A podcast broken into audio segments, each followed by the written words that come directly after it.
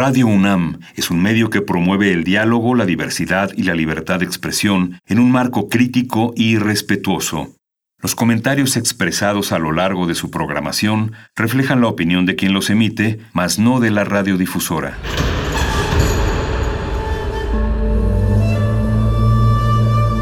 Un templo para la apreciación del ser mediante el sonido. mediante el sonido para nosotros. El sol sale durante la noche. Nuestros gritos llevan la mesura del silencio. Y el descontento está lleno de baile y risas. A todo, incluso a nosotros, nos resistimos. La universidad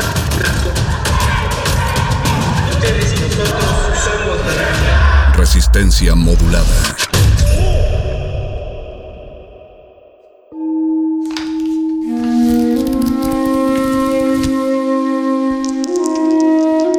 En este sótano la vida es como el Tetris. Si haces algo bien, desaparece. Pero tus errores se acumularán hasta hacerte perder. Hay quien dice que la vida solo te da una oportunidad. Aquí, siempre tendremos otra vida. El Calabozo de los Vírgenes.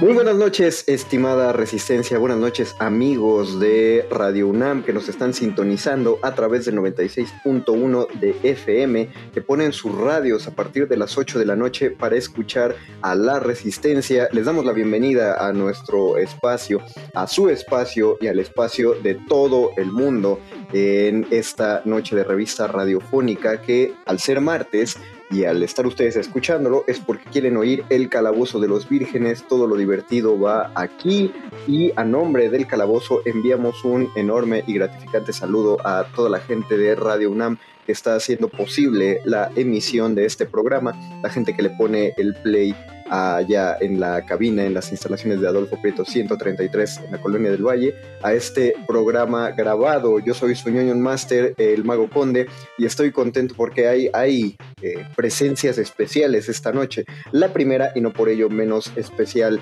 a pesar de que es recurrente, precisamente es quien hace, quien lleva esta magia sonora hasta ustedes, es nuestro sanador sonoro Paquito de Pablo. Bienvenido, Paquito. Ah, muy buenas noches, eh, recurrentes saludos los que les envío una vez más eh, en este espacio y, como siempre recurrentemente yo el honrado soy yo. Feliz, feliz de estar aquí. No, estamos, nosotros somos los honrados, Paquito, porque tú, eh, tú hiciste posible esta, esta, el programa de esta noche, porque tú contactaste a las personas necesarias, tú moviste tus influencias para, para traspasar las barreras de los horarios, para adelantarnos una hora en esta programación, para eh, sustraer de, de, de su butaca de cine al, conductor que van a escuchar la otra hora también de este mismo programa, pero que se descolgó un momento al calabozo para colaborar con nosotros esta noche de crossover. Tenemos aquí de invitado especial a Rafa Paz. Bienvenido Paz, qué bueno que estás en el calabozo. Hola chicos, muchas gracias por la invitación. Quiero decir, eh, el honrado soy yo.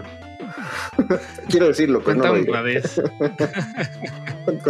ya habías estado, creo, solo en un calabozo, ¿no? Una vez La verdad es que no me acuerdo. Según yo hablamos de ovnis. no, pero eso fue, como una edición especial de zona 90. ¿Cómo le pusimos? Este, área 96.1. Área, 96.1. Según yo sí, porque fue, estuvo Mónica Sorrosa en un calabozo sobre ovnis. pero quiero, pensar si era, si era eso, porque si era justo el tema, y no sé por qué nos metimos a hablar de, de ovnis, nos pusimos mausanescos.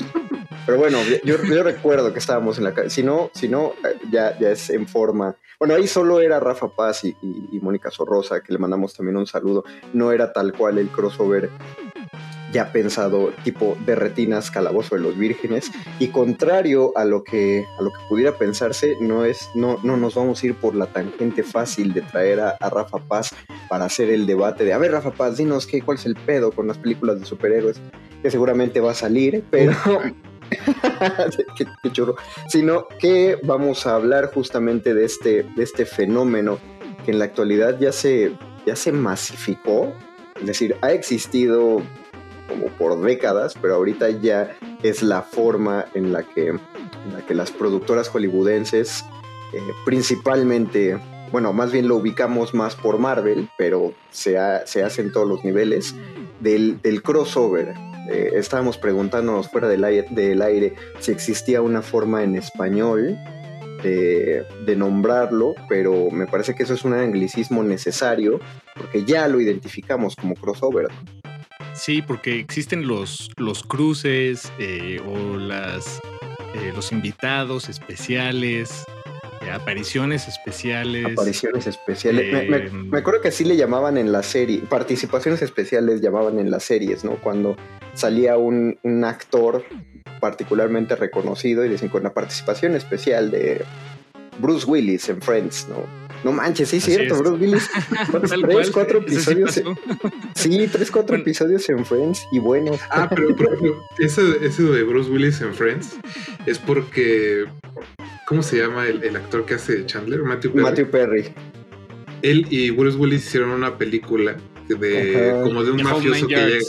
Esa. Y Matthew Perry le, le apostó que si quedaban en primer lugar de taquilla, Bruce Willis tenía que ir a, hacer una aparición especial en Friends. Entonces, como el fin de semana que estrenaron la película quedó en primer lugar, pues Bruce Willis tuvo que aceptar y por eso salen varios episodios. Wow. Ya, bueno, tuvo que aceptar, pero seguro le pagaron también nada, nada mal. Seguramente ya era, eso ya era, ya era la época en la que los Friends cobraban un millón de dólares por episodio. Así que mínimo eso se llevó. Y te digo, fueron según yo tres, cuatro episodios al hilo seguiditos donde hace nosotros también cobramos eso, ¿no? Pero en viejos pesos. Pero en viejos pesos. a ver, deja de... No. No, lamentablemente no. ¿En cuál de todas las devaluaciones, más bien? ¿En cuál de todas las devaluaciones? en pesos porfirianos. A lo mejor sí. Eh, también, si tienen algún comentario acerca de esta emisión, pues no, no, no lo podemos leer. estamos grabados, pero claro que les vamos a dar respuesta, les vamos a dar seguimiento a través de nuestras redes sociales. Estamos en arroba R modulada en Twitter e Instagram. También estamos en Resistencia Modulada como Facebook. Y nos encuentran, eh, creo que estamos en esas redes sociales nada más para que, no, para que nos busquen, nos comenten, manden sus saluditos a Rafa Paz desde el Calabozo de los Vírgenes. Ya también le mandan saluditos al ratito que lo escuchen en Derretinas. Todo va grabado, así que no se nos ofendan si no sale al aire, pero los vamos a retomar la semana siguiente para, para comentarlo. Pero sí, retomando lo que decía al principio, ahorita lo ubicamos mucho y como que es la emoción. Y, y creo que cualquiera diría que después de 10 años 11 ya de seguir esta fórmula de, Marvel, de ir presentando a los héroes, ya, ya los fanáticos ya se hubieran cansado un poco, ya sería lo esperado, pero no, cada, cada colaboración sigue eh, emocionándolos más y son, eh, han traspasado la, la, barrera solo de estas películas y nos hace apreciar, al menos así lo siento, mucho más las colaboraciones cuando las vemos en otra en otras películas o en otras franquicias, ¿no? Como es la, la una de las mayores franquicias en la actualidad, eh, esta joya del cine del absurdo llamado Rápidos y Furiosos, que tuvo un levantón tremendo en la calidad en el momento en el que Dwayne Johnson aparece y se mete a este, a este universo. Eh, que, a ver, que, permíteme hacer ahí un paréntesis muy interesante, Conde, porque. A ver, Paquito. Eh, en, estricto sentido, eh, la aparición de Dwayne Johnson como un personaje en Rápidos y Furiosos, pues es nada más un cast, un casting más, un miembro del, del, elenco más. Pero al ser, al tratarse de personas hiper famosas, está esta, este velo extra que es, pues, o sea, su, su personaje es el personaje que interpreta y él mismo, ¿no? Es decir, como que creo que por eso sí lo consideraría como una eh, un featuring, una colaboración, un, crossover, pero, pero eh, lo, lo, trataría con, con, guantecitos de látex porque, porque es medio tramposo, creo, eh, ese, ese crossover. Lo, lo, lo, menciono porque, pues es que la roca siempre es la roca, o sea, no es. No, no, si, si tú piensas en cualquier personaje que tú dijeras acaba de entrar en, en, Rápidos y Furiosos, no lo puedes pensar, sigue siendo la roca. Cualquiera de sus películas de acción sigue siendo la roca, entonces solo por eso creo que entra y se puede, se puede considerar. Digo, no es, no es precisamente el actor más variado del mundo, ¿no? Pero, por ejemplo, si en Rápidos y Furiosos eh, saliera algún personaje de, no sé, eh, de, Arma Mortal, por ejemplo, o de... Ah, bueno, sí, tienes razón. Eh, digo, es a lo que voy, como que son, son personajes que ya existen. O sea, porque en, en, en un estricto sentido, y aquí es donde nos vamos a poner un poco exquisitos, pues un crossover eh, ficcional son los que estamos tratando ahorita. No sé cómo tratar un crossover de, de, la, de, la, de la realidad, tal vez cuando algún presentador de Televisa Deportes aparece en TV Azteca, no sé. Si cuando, se, cuando se, volvió a juntar José Ramón Fernández con André Marín. Ándale, exacto. No, cuando pasó eso. esos son crossovers. Hace, hace, dos mundiales, o el mundial pasado, la verdad es que no me acuerdo bien, pero fue después de que se habían ya peleado a muerte. Y pudo el dinero hacer lo que los corazones no pudieron. Exacto. Eh, pero bueno, regresando al tema de, los crossovers, eh, eh, siento que en la ficción pues tienen que tratarse de personajes que ya están establecidos en otros espacios y, se abre un espacio nuevo donde se cruza con, ¿no? Me gusta, me, gusta que, perdón, solo, solo que me gusta que nos ayudes a marcar la pauta, la pauta bien, ¿no? O sea, hasta dónde, en este programa, ¿qué es lo que no vamos a considerar crossover? Eso, exacto.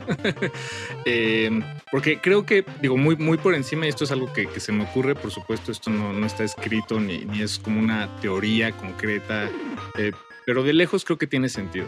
Creo que un crossover nos invita a hacernos tres preguntas, que es, ¿qué es lo canónico y eh, de una historia y por qué en lo canónico, eh, por ejemplo, eh, cuando Goku, Luffy y Toriko participaron en una película, pues es una película que en realidad no eh, responde a las historias individuales de cada uno de ellos tres, pero bueno, la película existe. Pero entonces, ¿En serio? La podemos... Sí, sí existe. Muy mala, la verdad. malísima, malísima. Eh, pero bueno, como que la línea se pinta, digamos, por default entre lo canónico y lo no canónico. Ahora también invita a reflexionar sobre qué es la si la historia tiene o no una continuidad y si este crossover, eh, por ejemplo, en Friends con, con Bruce Willis, eso no fue, eh, fue un crossover que no afectó la continuidad. De hecho, Bruce Willis siempre fue y será el exnovio de Rachel. Eh, ¿no? y, y, siempre, siempre será reconocido como tal. Y por último es quién permite este crossover. Hay de, Porque hay distintas maneras en las que se puede permitir. Pienso en las el caricaturas de... El dinero sin duda es uno, pues finalmente sí, o sea, ¿quién tiene los, los permisos, las licencias, los derechos de una historia? Y por eso, por ejemplo, pensemos en Cartoon Network o en Hanna y Barbera o en las caricaturas de, caricaturas de Nickelodeon, como los crossovers entre esas caricaturas y, y networks o cadenas de, caricaturas, pues son muy fáciles porque ya tienen esos permisos. Eh, si pensamos en las Olimpiadas de la Risa o en los Autos Locos, pues ya tenían... Eh, Hanna y Barbera tenían los derechos de todos estos personajes, entonces mezclarlos pues era muy fácil, ¿no? Lo mismo con los cartoon cartoons de las chicas superpoderosas, este, Dexter, Oye, eh, pues finalmente quien lo permitía eran quienes tenían el permiso. ¿no? Qué buen, qué buen recuerdo acabas de desbloquear el de las Olimpiadas de la risa. De, porque hasta me acuerdo que ya se notaba que la animación estaba un poquito más deficiente en comparación a las animaciones originales de, de Hanna Barbera. Eh, no, no, no, o sea, se notaba más como, de qué fecha, déjenme lo busco. Según yo, son después. Sí, sí, son después. ya estaban reciclados. Eh, por ejemplo, el fantasma del espacio de Costa a Costa o Harvey Birdman, abogado, pues en realidad están reciclando las animaciones viejitas de, de Hanna y Barbera porque las compró Cartoon Network y con eso hicieron esta nueva caricatura, que no sé si cuenta como un featuring o un collage, un remix, Eh, pero bueno, tiene que ver con eso, ¿no? Finalmente, con quién permite eh, que puedan cruzarse. Se, me hace muy padre, o sea, eh, le da mucho poder en realidad a, los grupos de abogados y dueños de todas estas historias, ¿no? Como, sí, que se junten las tortugas ninja con los Power Rangers, pero jamás. Fue en Power Rangers cuando, donde se juntaron, la, sí, ¿verdad? Porque no había serie live sí, existe ese, ese, cruce de los Power Rangers y las tortugas ninja, pero para serles honesto, nunca lo he visto más que como un par de escenas en, en internet, pero dudo que sea bueno, que eso también es otro tema interesante. No todos los crossovers, por más, eh, por más que estemos realizando nuestros sueños más guajiros, eh, son, van a ser buenos. Yo diría que la mayoría son malos. Por el simple hecho de que o sea, cada personaje responde a una realidad y a una narrativa como propia de su universo. Y al cruzarlos es cuando se rompe. Incluso creo que pasa con, con las películas de ahorita de Marvel, que puedes ver a los personajes, digamos, como entes separados y cuando se cruzan tienen que romper un poco como con su propio universo para poder funcionar de manera cohesiva. Digamos que, por ejemplo, las primeras películas de Thor tienen este asunto como medio shakespeariano que le quisieron poner y ya para cuando llega a los Avengers se empieza a convertir en otra cosa el personaje y deriva en que ese como gag o más bien este como chistín en que se convierte Thor, transforma la realidad de su tercera película. Pero según yo, Thor se volvió eh, chistoso porque cuando manejaron serio, o sea, una de las peores de Marvel es la segunda de Thor, eh, Un Mundo Oscuro. Y era donde estaba todavía bastante seriezón y nada más no estaba, no estaba pegando bien. O sea, ya llegaron rayando esa segunda película. según yo, el giro, el giro cómico fue para levantar al personaje en solitario. Eh, yo creo que ahí todavía cuadra un poco más porque finalmente sí son el mismo universo, ¿no? Lo que nos llama la atención de ese crossover, en los cómics lo hacían, sí lo presentaban así mucho, porque era el cómic de Spider-Man, y en la portada salía Daredevil y entonces ponía Stan Lee así la estampa que decía, y en este número vas a ver a Daredevil. Entonces uno lo hacían para comprar, para vender el cómic, ¿no?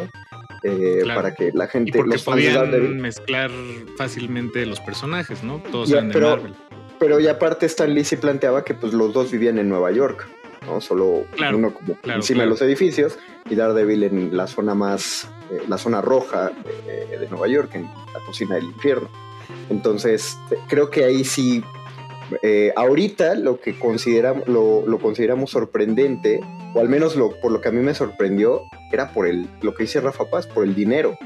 ¿no? O sea, creo que lo que llamó la atención de la primera de Vengadores era de, ah, van a meter al Iron Man de Robert Downey Jr., al Thor de Chris Hemsworth, al Capitán América de Chris Evans, a Black Widow de Scarlett Johansson, a Mark Ruffalo, que no había hecho película antes, y al Hawkeye que de Jeremy Renner, que ya lo habían presentado en la primera de Thor.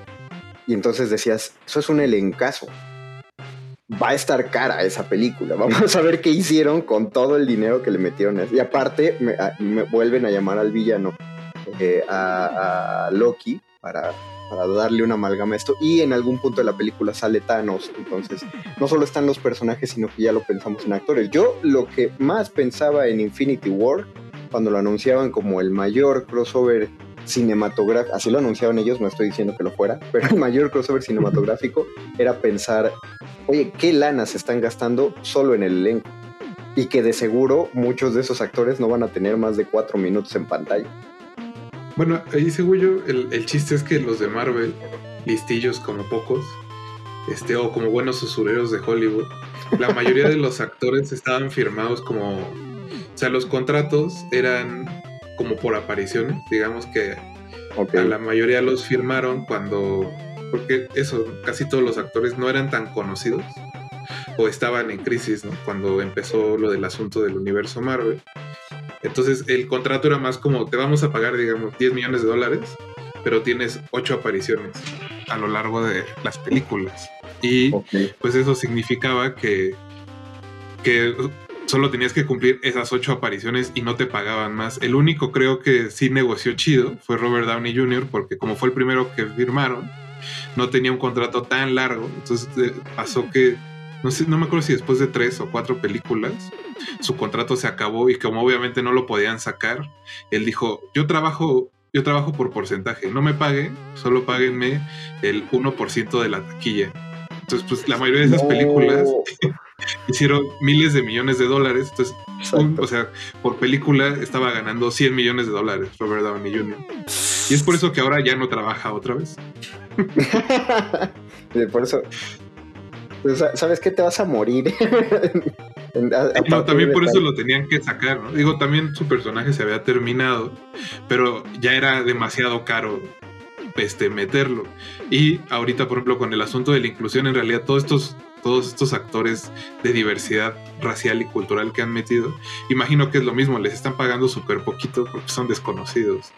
Oye, tienes razón, no había, no había pensado en eso. Bueno, creo que todos ubicamos el caso de Robert Downey Jr., que ya, ya estaba en un punto muy dado a menos, particularmente por su escandalosa vida. Eh, pero, pero sí lo, lo rescataron, ¿no? Lo, lo hicieron resurgir, bueno, sus amigos. Eh, no, pues le apostaron y funcionó. Funcionó muy bien, lamentablemente, o, afortunadamente. Digo, creo, creo, que también funcionó porque, porque justo este asunto que tenía de problemas de adicciones le funcionaba al personaje, ¿no? Al final sí, lo presentaban como un alcohólico, como un ser así medio engreído, y que era exactamente la personalidad de Robert Downey Jr. Sí, o sea, pues estaba hecho estaba hecho para, ser, para ser Tony Stark. Aunque sí, si, si volviéramos al capítulo de universos paralelos, sí me hubiera gustado ver cómo se hubiera visto Tom Cruise como, Tony Stark. Estaba planeado. Para que, pues muy chaparrito. Muy chaparrito. Bueno, pero nada. Hollywood siempre pone cajas. Siempre le pone cajas a. La magia del cine, eso sí. Pero eh, siguiendo la línea de lo que decía Paco, por ejemplo, ¿de dónde nació el crossover de Alien contra Depredador? Porque la película es muy reciente y la película casi casi fue de los primeros fanservice que se hicieron, ¿no? Es decir, la gente pedía que existiera cinematográficamente el crossover Alien contra Depredador. Ah, bueno, pero ese, ese nació porque en la película de Depredador, no me acuerdo si es la primera o en la segunda, se vio un cráneo. Lo cual está mal. Lo, cual está mal porque. Un guiño alien, ¿no? O muy bien, depende de cómo lo veas. No, o sea, está muy bien que haya un guiño a alien, pero yo digo que está, pero está mal porque los xenomorfos creo que no tienen esqueleto, ¿no? O sea, es exoesqueleto. O, o sí tienen. La verdad es que nunca. Que yo recuerde en las películas, no se, no se ve hasta. Hasta, la tercera. La última. Ajá. No, la tercera sí. Bueno, en la tercera se ven como los, las fases del, xenomorfo y las combinaciones que tiene con Ripley, porque se supone que lo están clonando de, las células de Ripley. Pero en la última, según, pues, según recuerdo, sí se ve el esqueleto en la de Alien Covenant. Porque el personaje de Michael Fassbender, que es un robot, está estudiando a los xenomorfos y los disecciona y se ven así como por etapas también los esqueletos. Bueno, pero Covenant ya es Covenant ya es posterior al En contra Depredador. Sí. Eh, entonces, es que me acuerdo que en una revista de Club Nintendo, en un pequeño artículo que hablaba de justamente errores en los videojuegos, mencionaban al videojuego de Alien contra Depredador que salió para Super Nintendo. Tú usabas al depredador e ibas eh, matando aliens, bueno, xenomorfos a lo largo del juego. Y lo que recogías, uno de, de los ítems que te daban los xenomorfos eran cráneos. Y lo marcaban como un error porque decían que eran criaturas casi insectoides y que tenían exoesqueleto y no tenían un esqueleto interno. Pero eso, bueno, pues esa revista era de principios de los 90, entonces. Lo que dice Paquito, ¿quién, quién marca cuál es el canon? ¿no? Entonces, si, si en Covenant deciden, si en Covenant ya dicen, no, ¿qué crees? Si tiene esqueleto, y nosotros somos el canon, nosotros dictamos y es el canon, pues te friegas. Es creo, que estas cosas siempre se resuelven eh, de manera retrospectiva, ¿no? Porque en realidad, O sea, si pensamos en el primer Alien, la información que se da sobre el xenomorfo es mínima. Mínima. Porque, porque lo que quieres es que el monstruo sea como tan desconocido y aparezca tan poco. En parte porque no hay dinero para hacer los efectos, ¿no? Y porque así se crea tensión. Pero en realidad la información es tan mínima que en la primera película no hay información de nada. ¿no? Es cierto. Solo llegaron, aparecieron y resultó que hay un bicho que los quiere matar a todos, fin. Pero bueno, por ejemplo, este es un ejemplo de una de un crossover, como digo, el término como lo hemos manejado eh, a lo largo de la emisión hasta ahora. Es un ejemplo de un crossover, llamémosle forzado, ¿no? Como que hay eh, para algunos crossovers es algo que estoy identificando, hay que doblar un poco las reglas, eh, ignorar el canon, darle espacio a un universo alterno, en fin, como que hay que hacer unos, unos, este, unos malabares narrativos eh. Vaya, forzosamente, ¿no? Pero, por ejemplo, hay unos que no, que, que son todo lo opuesto, en realidad son muy naturales y fáciles de hacer, bueno, fáciles entre comillas. Eh, se me ocurre eh, un personaje ficticio de- del autor Kurt Vonnegut, es un personaje que se llama Kilgore Trout, y, y a él lo podemos ver en, en las novelas de eh, la de Slaughterhouse, bueno, el matadero, matadero, no me acuerdo el número, este, Ajá. la de Desayuno de Campeones, son las que yo he leído, y sé que aparecen otras cuantas eh, historias de Kurt Vonnegut. Y, y en realidad es un personaje que el- al que el narrador, eh, Kurt Vonnegut, alude como un escritor de, de ciencia ficción barata, como de ciencia ficción de, de aeropuerto, ¿no? Este, y, y finalmente, pues es un personaje que existe en todos sus cuentos, porque en todos sus cuentos existe el espacio para que haya un autor de ciencia ficción completamente irrelevante a la historia, pero pues que existe ahí, ¿no? En, en Pero, todos pues, estos universos. Pero crees que sea es un crossover, finalmente es el mismo autor, ¿no? Y, y- y de alguna manera está planteando, aunque sean novelas distintas, con distintos personajes y distintas tramas, está planteando que es como un mismo universo. O al menos la unificación en ese universo. o sea, lo- ya, claro. O sea, lo que dices es que no necesariamente ah, algo que existe en el mismo universo es un crossover. Pero bueno, no sé. Eh, porque sí son historias distintas, ¿no?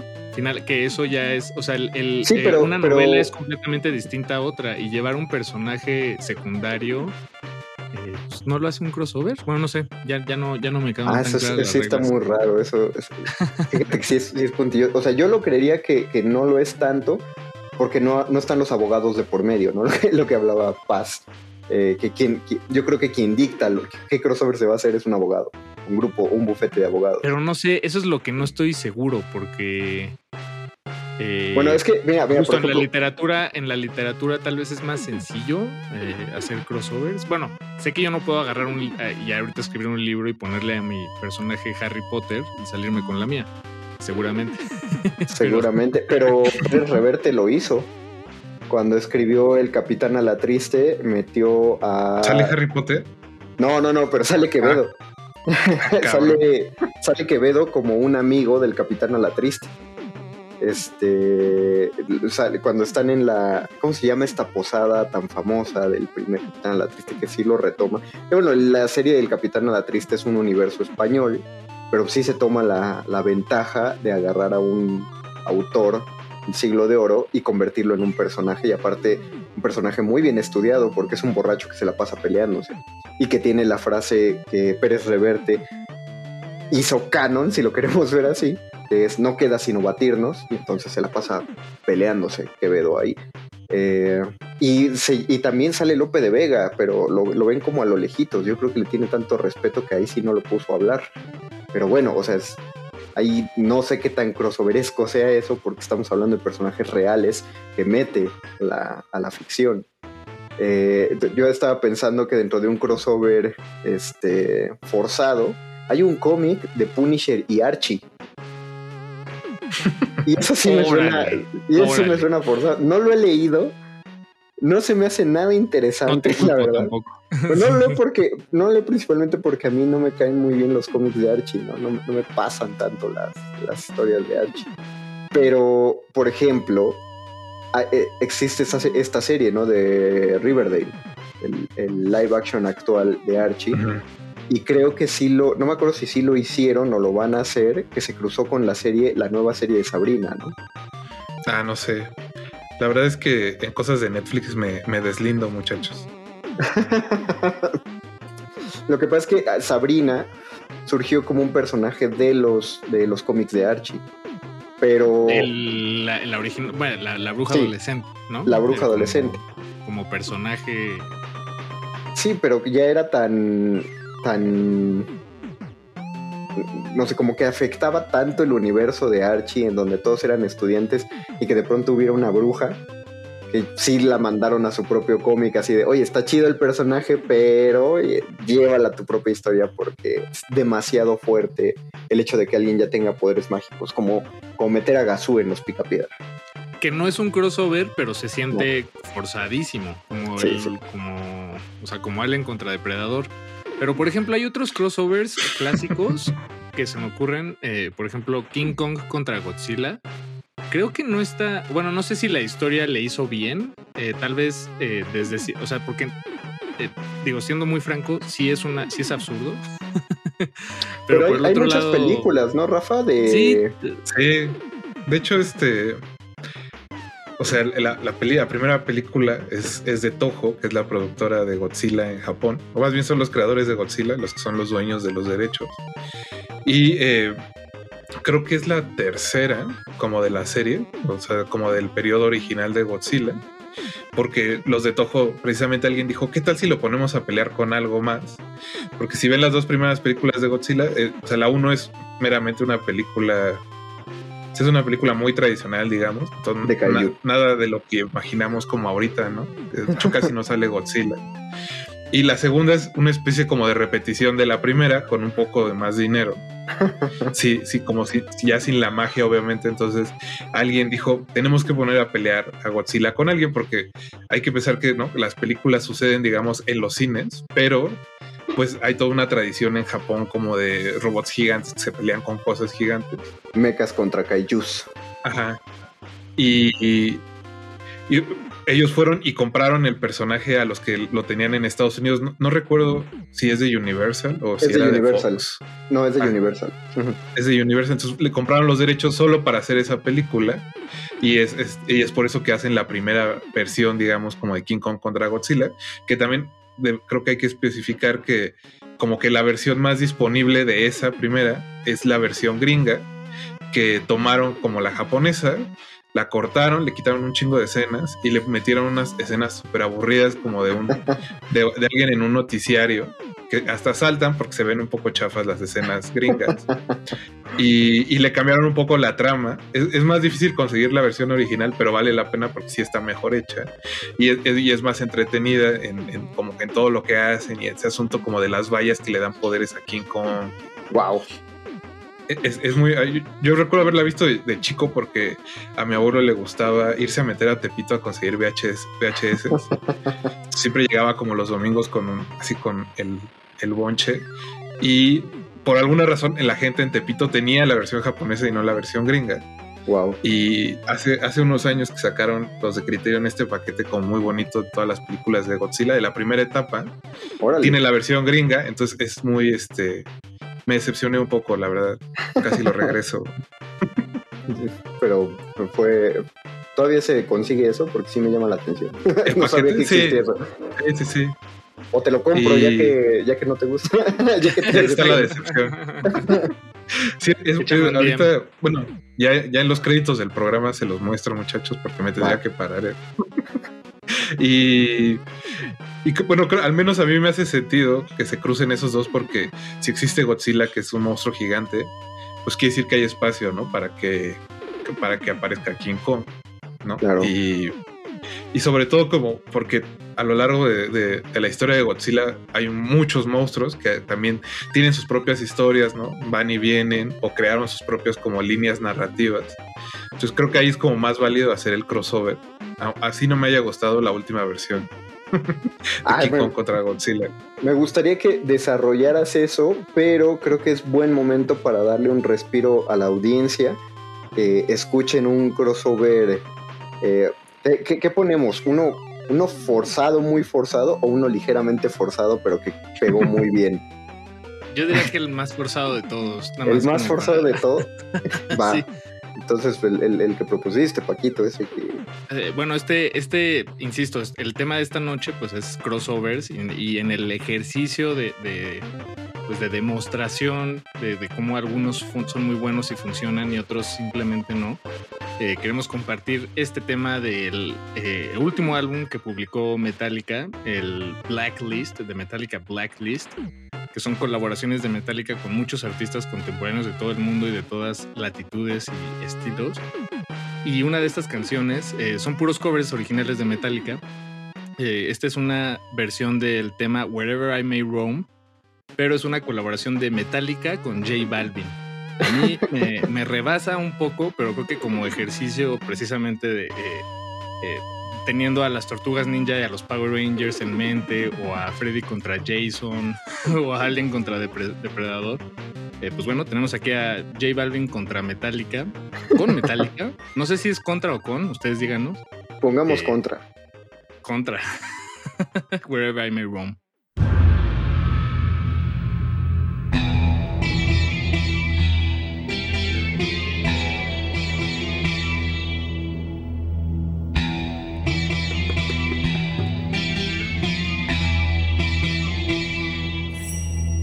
Ya son más de 10 años metiéndole y todavía sueno como nuevo.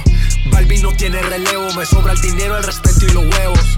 Yo, cada movimiento que hago, el juego otro nivel lo elevo. Tú sonaste, te apagaste y no lleva ni la mitad de lo que llevo y la real. Parece que entre más viejo yo más duro me pongo. Envidioso, respiren hondo, que tengo la salsa gran combo. Yo sé que es estar en la cima, pero también yo sé que es tocar fondo. La diferencia tuya y mía es que yo nunca he traicionado a mi combo. Cada día más caro, sigo siendo un descaro. Cada día más duro, cada día más claro. Cada día más caro, sigo siendo un descaro. Cada día trabajé y no lo disfruto el que no la suda. Y cuando me senté tercado me monto en el avión con eso y la boluda. Tranquilo esperando escribiendo mi historia. A los Pablo Neruda ando modo fit. Pero la maleta sí que la tengo flopuda y esa es la menuda. Siga preguntando con carro, yo ya estoy en las alturas. Dura, dura, se creen la movie rápido, por eso es que casi ni duran, casi ni duran. Tú quieres superarme más G, la cosa está dura. Tú llevas unos años pegado, pero yo llevo 10 haciendo cultura. Cada día más caro, sigo siendo un descaro. Cada día más duro, cada día más claro. Cada día más caro, sigo siendo un descaro. Anywhere I roam.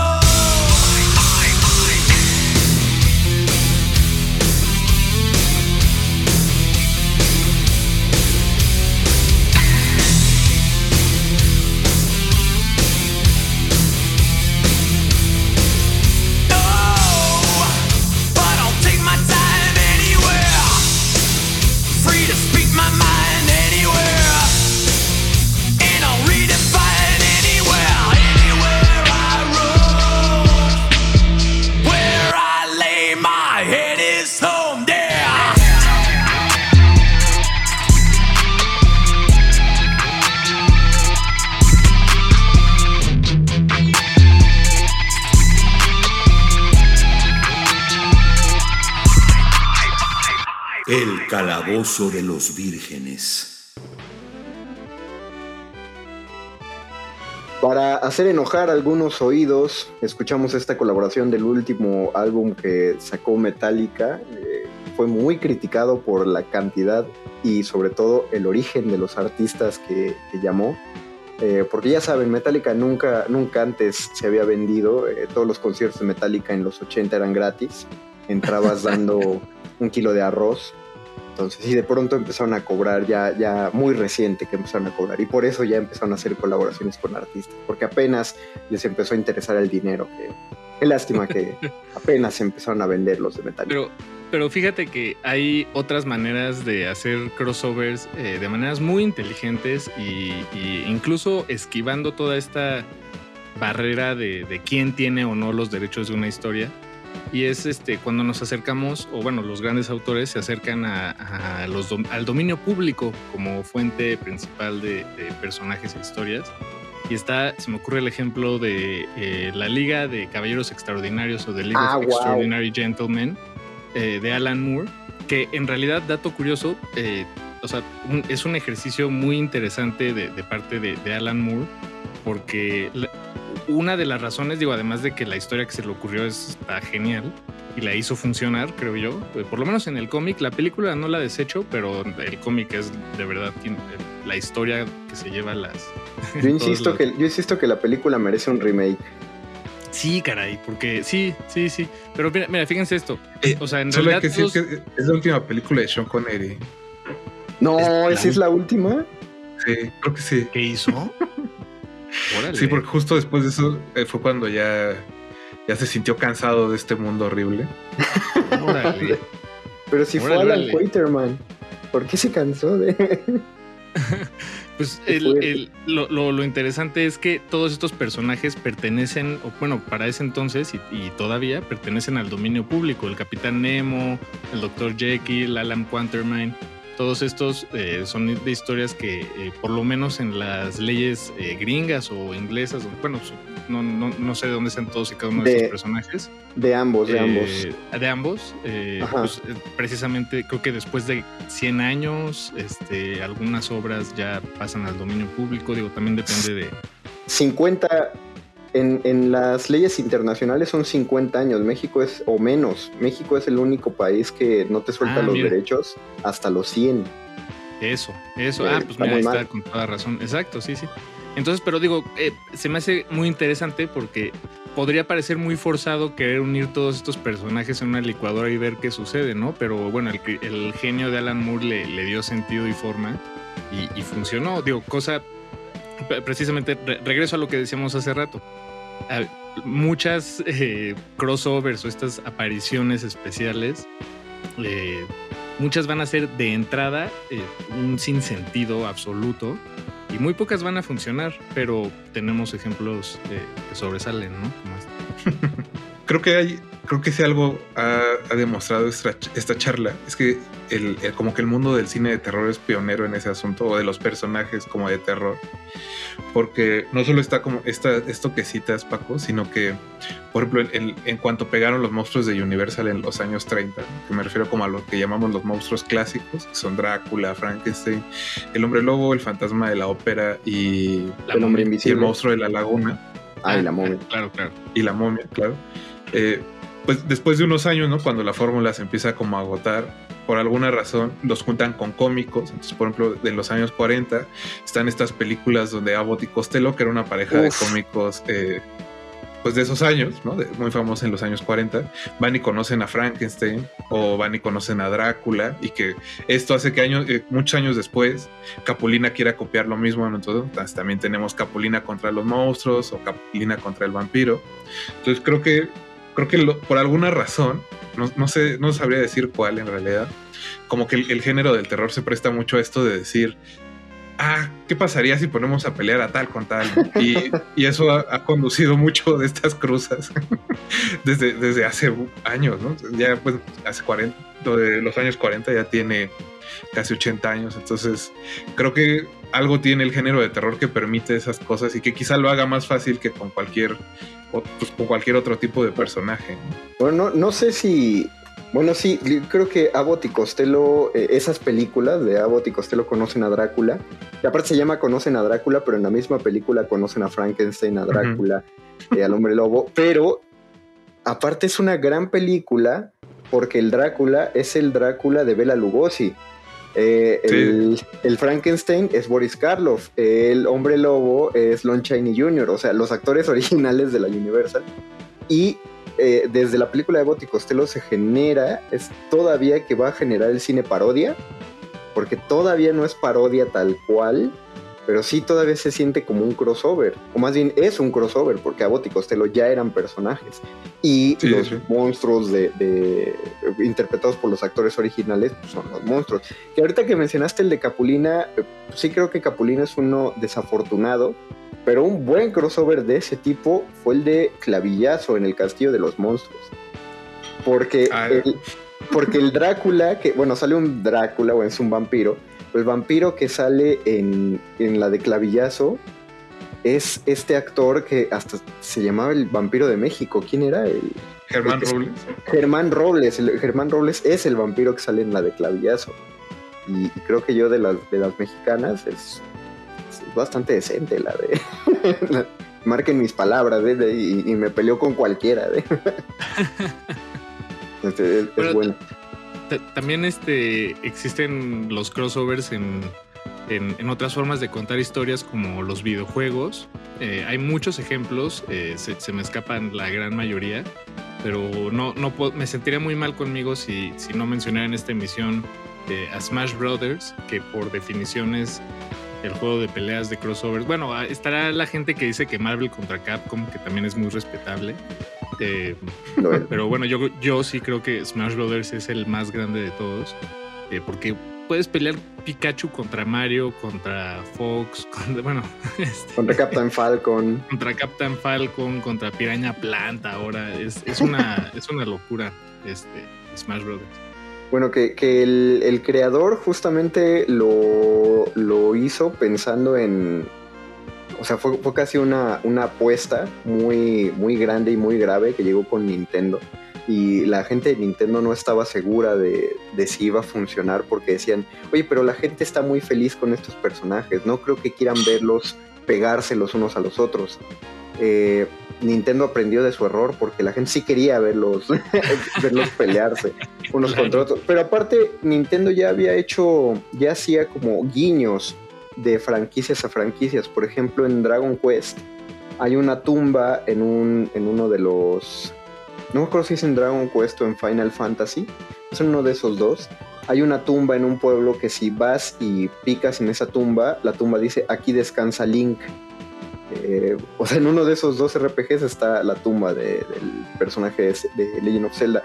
Y en el primer Legend of Zelda hay un, eh, un ítem que es una flauta, que cuando la tocas es la misma tonada de la flauta que usas en el Mario 3 pero más bien ahí sería que en el Mario 3 les copiaron la, tona, eh, copiaron la tonada porque el primer Zelda es del 89 y el Mario 3 es del 90 y... No es cierto, van por ahí de las fechas, no es cierto, el primer Zelda es de antes, pero luego salió el Mario 3 y bueno, no sé si cuente como copia porque el soundtrack es del mismo Koji Kondo, entonces, pero sí, sí retomó eh, pues el, el, audio para, ambos. Pero finalmente es Nintendo, es como su manera de decir, sí señores, nosotros hacemos todos estos juegos y todos nos pertenecen.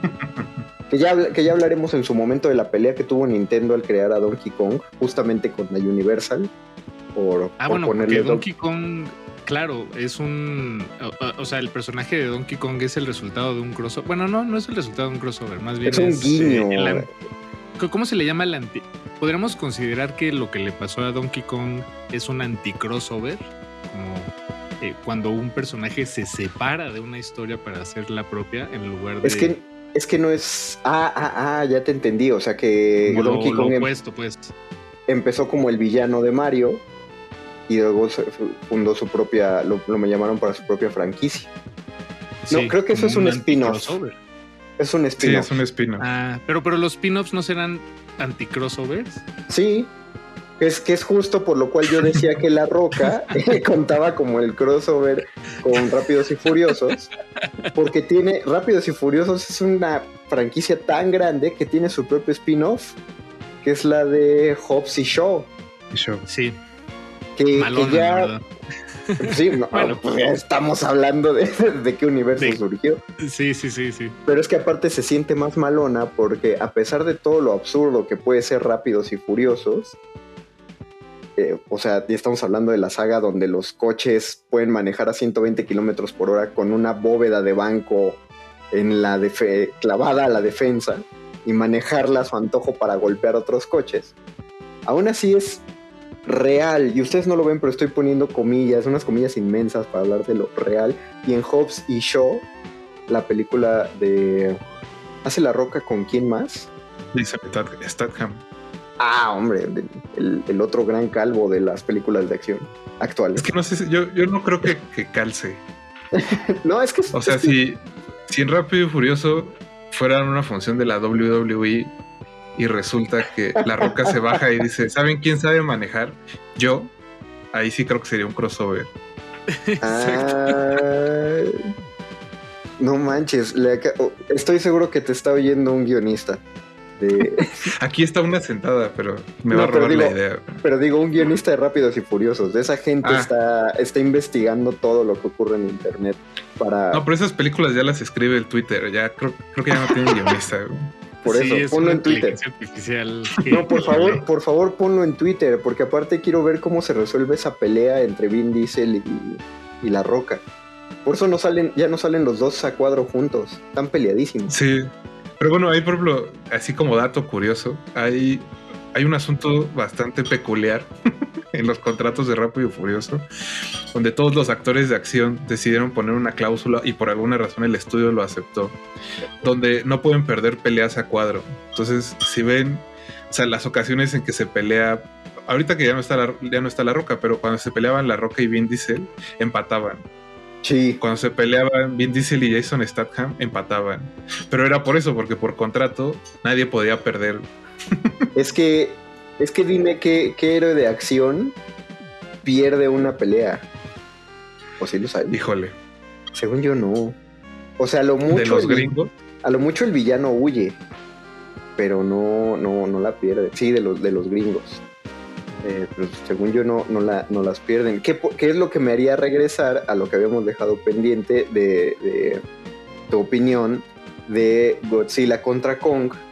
Porque yo sabía, leí por ahí en un post de Facebook y nunca pude comprobar si era verdad, que cuando dan los derechos de Godzilla pusieron como una serie de cláusulas solo para soltar los derechos y muchas eran Godzilla no puede ser malo, eh, Godzilla no puede hacer esto, Godzilla no, eh, es un héroe nacional, entonces deliberadamente no puede hacer tal cosa. Y una, y la más fuerte de todas era Godzilla no puede perder. Pero no, sé si no, sé cómo estén los derechos ahora de Toho, pero, pero o sea, no se me haría raro, porque al final del día, digamos como a nivel de dinero, Godzilla es mucho más, eh, hace mucho más dinero que, que Kong. Que, King Kong, ¿no? O sea, las franquicias de King Kong las han tratado de, rehacer varias veces. O sea, si no me acuerdo, hay. Esta sería como la cuarta vez que hacen a King Kong. Y en ninguna de las cuatro veces hasta ahorita, que más o menos sí fue, digamos, un éxito, no se había convertido en un hit después de la primera película, ¿no?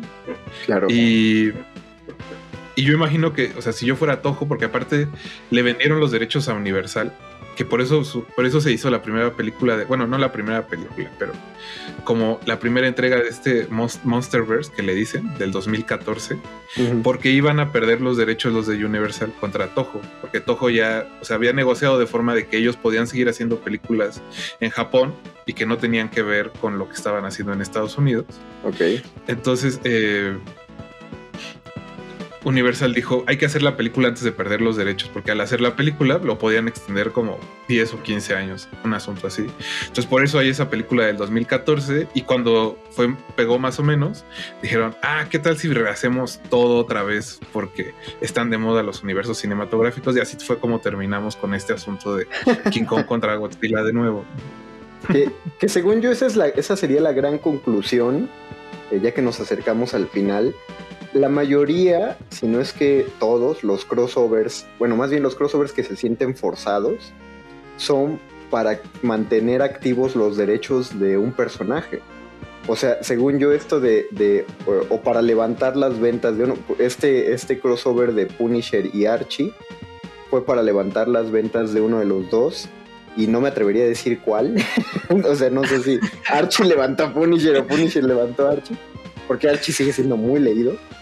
Entonces, pero según yo, son, son para eso, ¿no? Eh, no sé cómo esté, por ejemplo, el caso de Freddy contra Jason, que ojalá hubiéramos podido tocar más el tema. Ya también iban hacia abajo. ¿Los dos o...? Los dos, pues ya los dos tenían como 10 películas cada uno, ¿no? sí, ya, también ya Pero, pero aparte, esa en particular sí movió toda la cronología de los dos. O sea, sí trataron de hacer como que Freddy venía de su franquicia y Jason venía de la suya. Pero según yo, Freddy contra Jason ocurre eh, eh, realmente, o sea, la película sale después de Jason X. Jason en el espacio. Claro. De los peores. Lo que pasa es que en los, en los 90, como en el 95, hay una película que se llama La Nueva Pesadilla, que es como el, primer ensayo de Wes Craven para Scream. Entonces es un mundo donde existe eh, Viernes 13 como película y alguien empieza a tener pesadillas con un personaje que se parece a Freddy Krueger, pero no es necesariamente Freddy Krueger. Y al final resulta que, o sea, Freddy Krueger sale del universo de las películas para atacar a los personajes. Y, creo que eso fue, o sea, ese es como el, este inicio del cine meta de terror 2000 porque aunque esa película no es tan exitosa, obviamente Scream está jugando ya también con eso. Y eso es lo que lleva a esta de Freddy contra Jason, que dijeron como, ¿de qué manera hacemos más dinero sin gastar mucho? Porque los dos ya estaban, los, los, derechos ya los tenía en ese entonces Dimension Films, que también tiene los derechos de, de Halloween, si no me equivoco. Wow. Y, y eso, o sea, al final creo que la mayor lección que hemos tenido hoy es que el dinero es la herramienta más, este, más usada alrededor del mundo. la herramienta narrativa más usada. Y antes de acabar, solo quería agregar eh, rápido, así, muy, muy rápido. Tres crossovers que creo que valen la pena. Una película que se llama Jesús Cazador de Vampiros, donde Jesús y el Santo hacen pareja para matar vampiros. Y este Sadako contra Kayako, que es el crossover de la maldición contra el aro. La verdad es que está bastante entretenido. Y el último es una película turca, donde salen el Capitán América, el Santo y Spider-Man. Se llama. Ajá. Y Spider-Man es el villano, ¿no? Y Spider-Man es el villano, se llama 3 Dev Adam, es del, 70 del el 73, si no me equivoco. Y es una, es una cosa de un buen ejemplo de cómo el cine turco en los 70 se pasaba los derechos de autor por ahí. tengo que decirles dónde. Y creo que es, son tres buenas sugerencias para sumergirse en, los crossovers un poco más estrambóticos que hay allá afuera. Muy, muy buena, de hecho. Solo para terminar, ¿qué crossover quieres ver, Rafa Paz? Yo, yo, volvería a ver este Sadako contra Kayako. No, no, no, pero, pero ah, para salir. Ajá, que se creara. Lo siento. Eh, la verdad es que no sé. Tú, Paquito, ¿a quiénes mezclarías? ¿No es bueno, yo uno, uno que tengo más o menos claro, eh, no, no es mi favorito, eh, pero, pero la presión del tiempo me, me hizo recorrer a, a mis memorias. Y de chiquito a mí me daban muchas ganas de ver Pokémon y Digimon. Se me hacían demasiado chidos ambos ah. mundos para que vivieran en universos separados. Y además los dos, los dos evolucionaban como que estaban perfectos. Los dos, no sé, pero no sé si sucedió, ¿eh? La verdad. A mí me gustaría ver un crossover como de Porfirio Díaz contra Hernán Cortés o algo así. ah, no, no, yo siempre he pensado que deberían hacer una película de Age of Empires. También. Y vikingos contra aztecas, contra españoles, contra persas, así, no, eso estaría, estaría Ojalá, ojalá sí te estén escuchando. Eh, ojalá Hollywood me esté, me esté escuchando ahorita. Y ya, yo, yo quiero que se lleve a, alguna ficción un crossover entre Jaime Maussan y Carlos Trejo. ya que Carlos Trejo no nos entregó su pelea magna con Alfredo Adame, algo así como Aliens contra Cañitas. Yo sí vería una de Aliens contra cañitas, la verdad. La escribiría, es más. Pues con eso concluimos esta emisión. Muchas gracias, Rafa Paz, por haberte descolgado al calabozo. Te dejamos que vayas a tu programa. Gracias, amigos. Y gracias, gracias, Paquito de Pablo, por haber estado como siempre en esta emisión. Gracias, audiencia. Gracias, Radio UNAM. Esto fue todo. Nos escuchamos el próximo martes en el Calabozo de los Vírgenes. Todo lo divertido va acá. El Calabozo de los Vírgenes.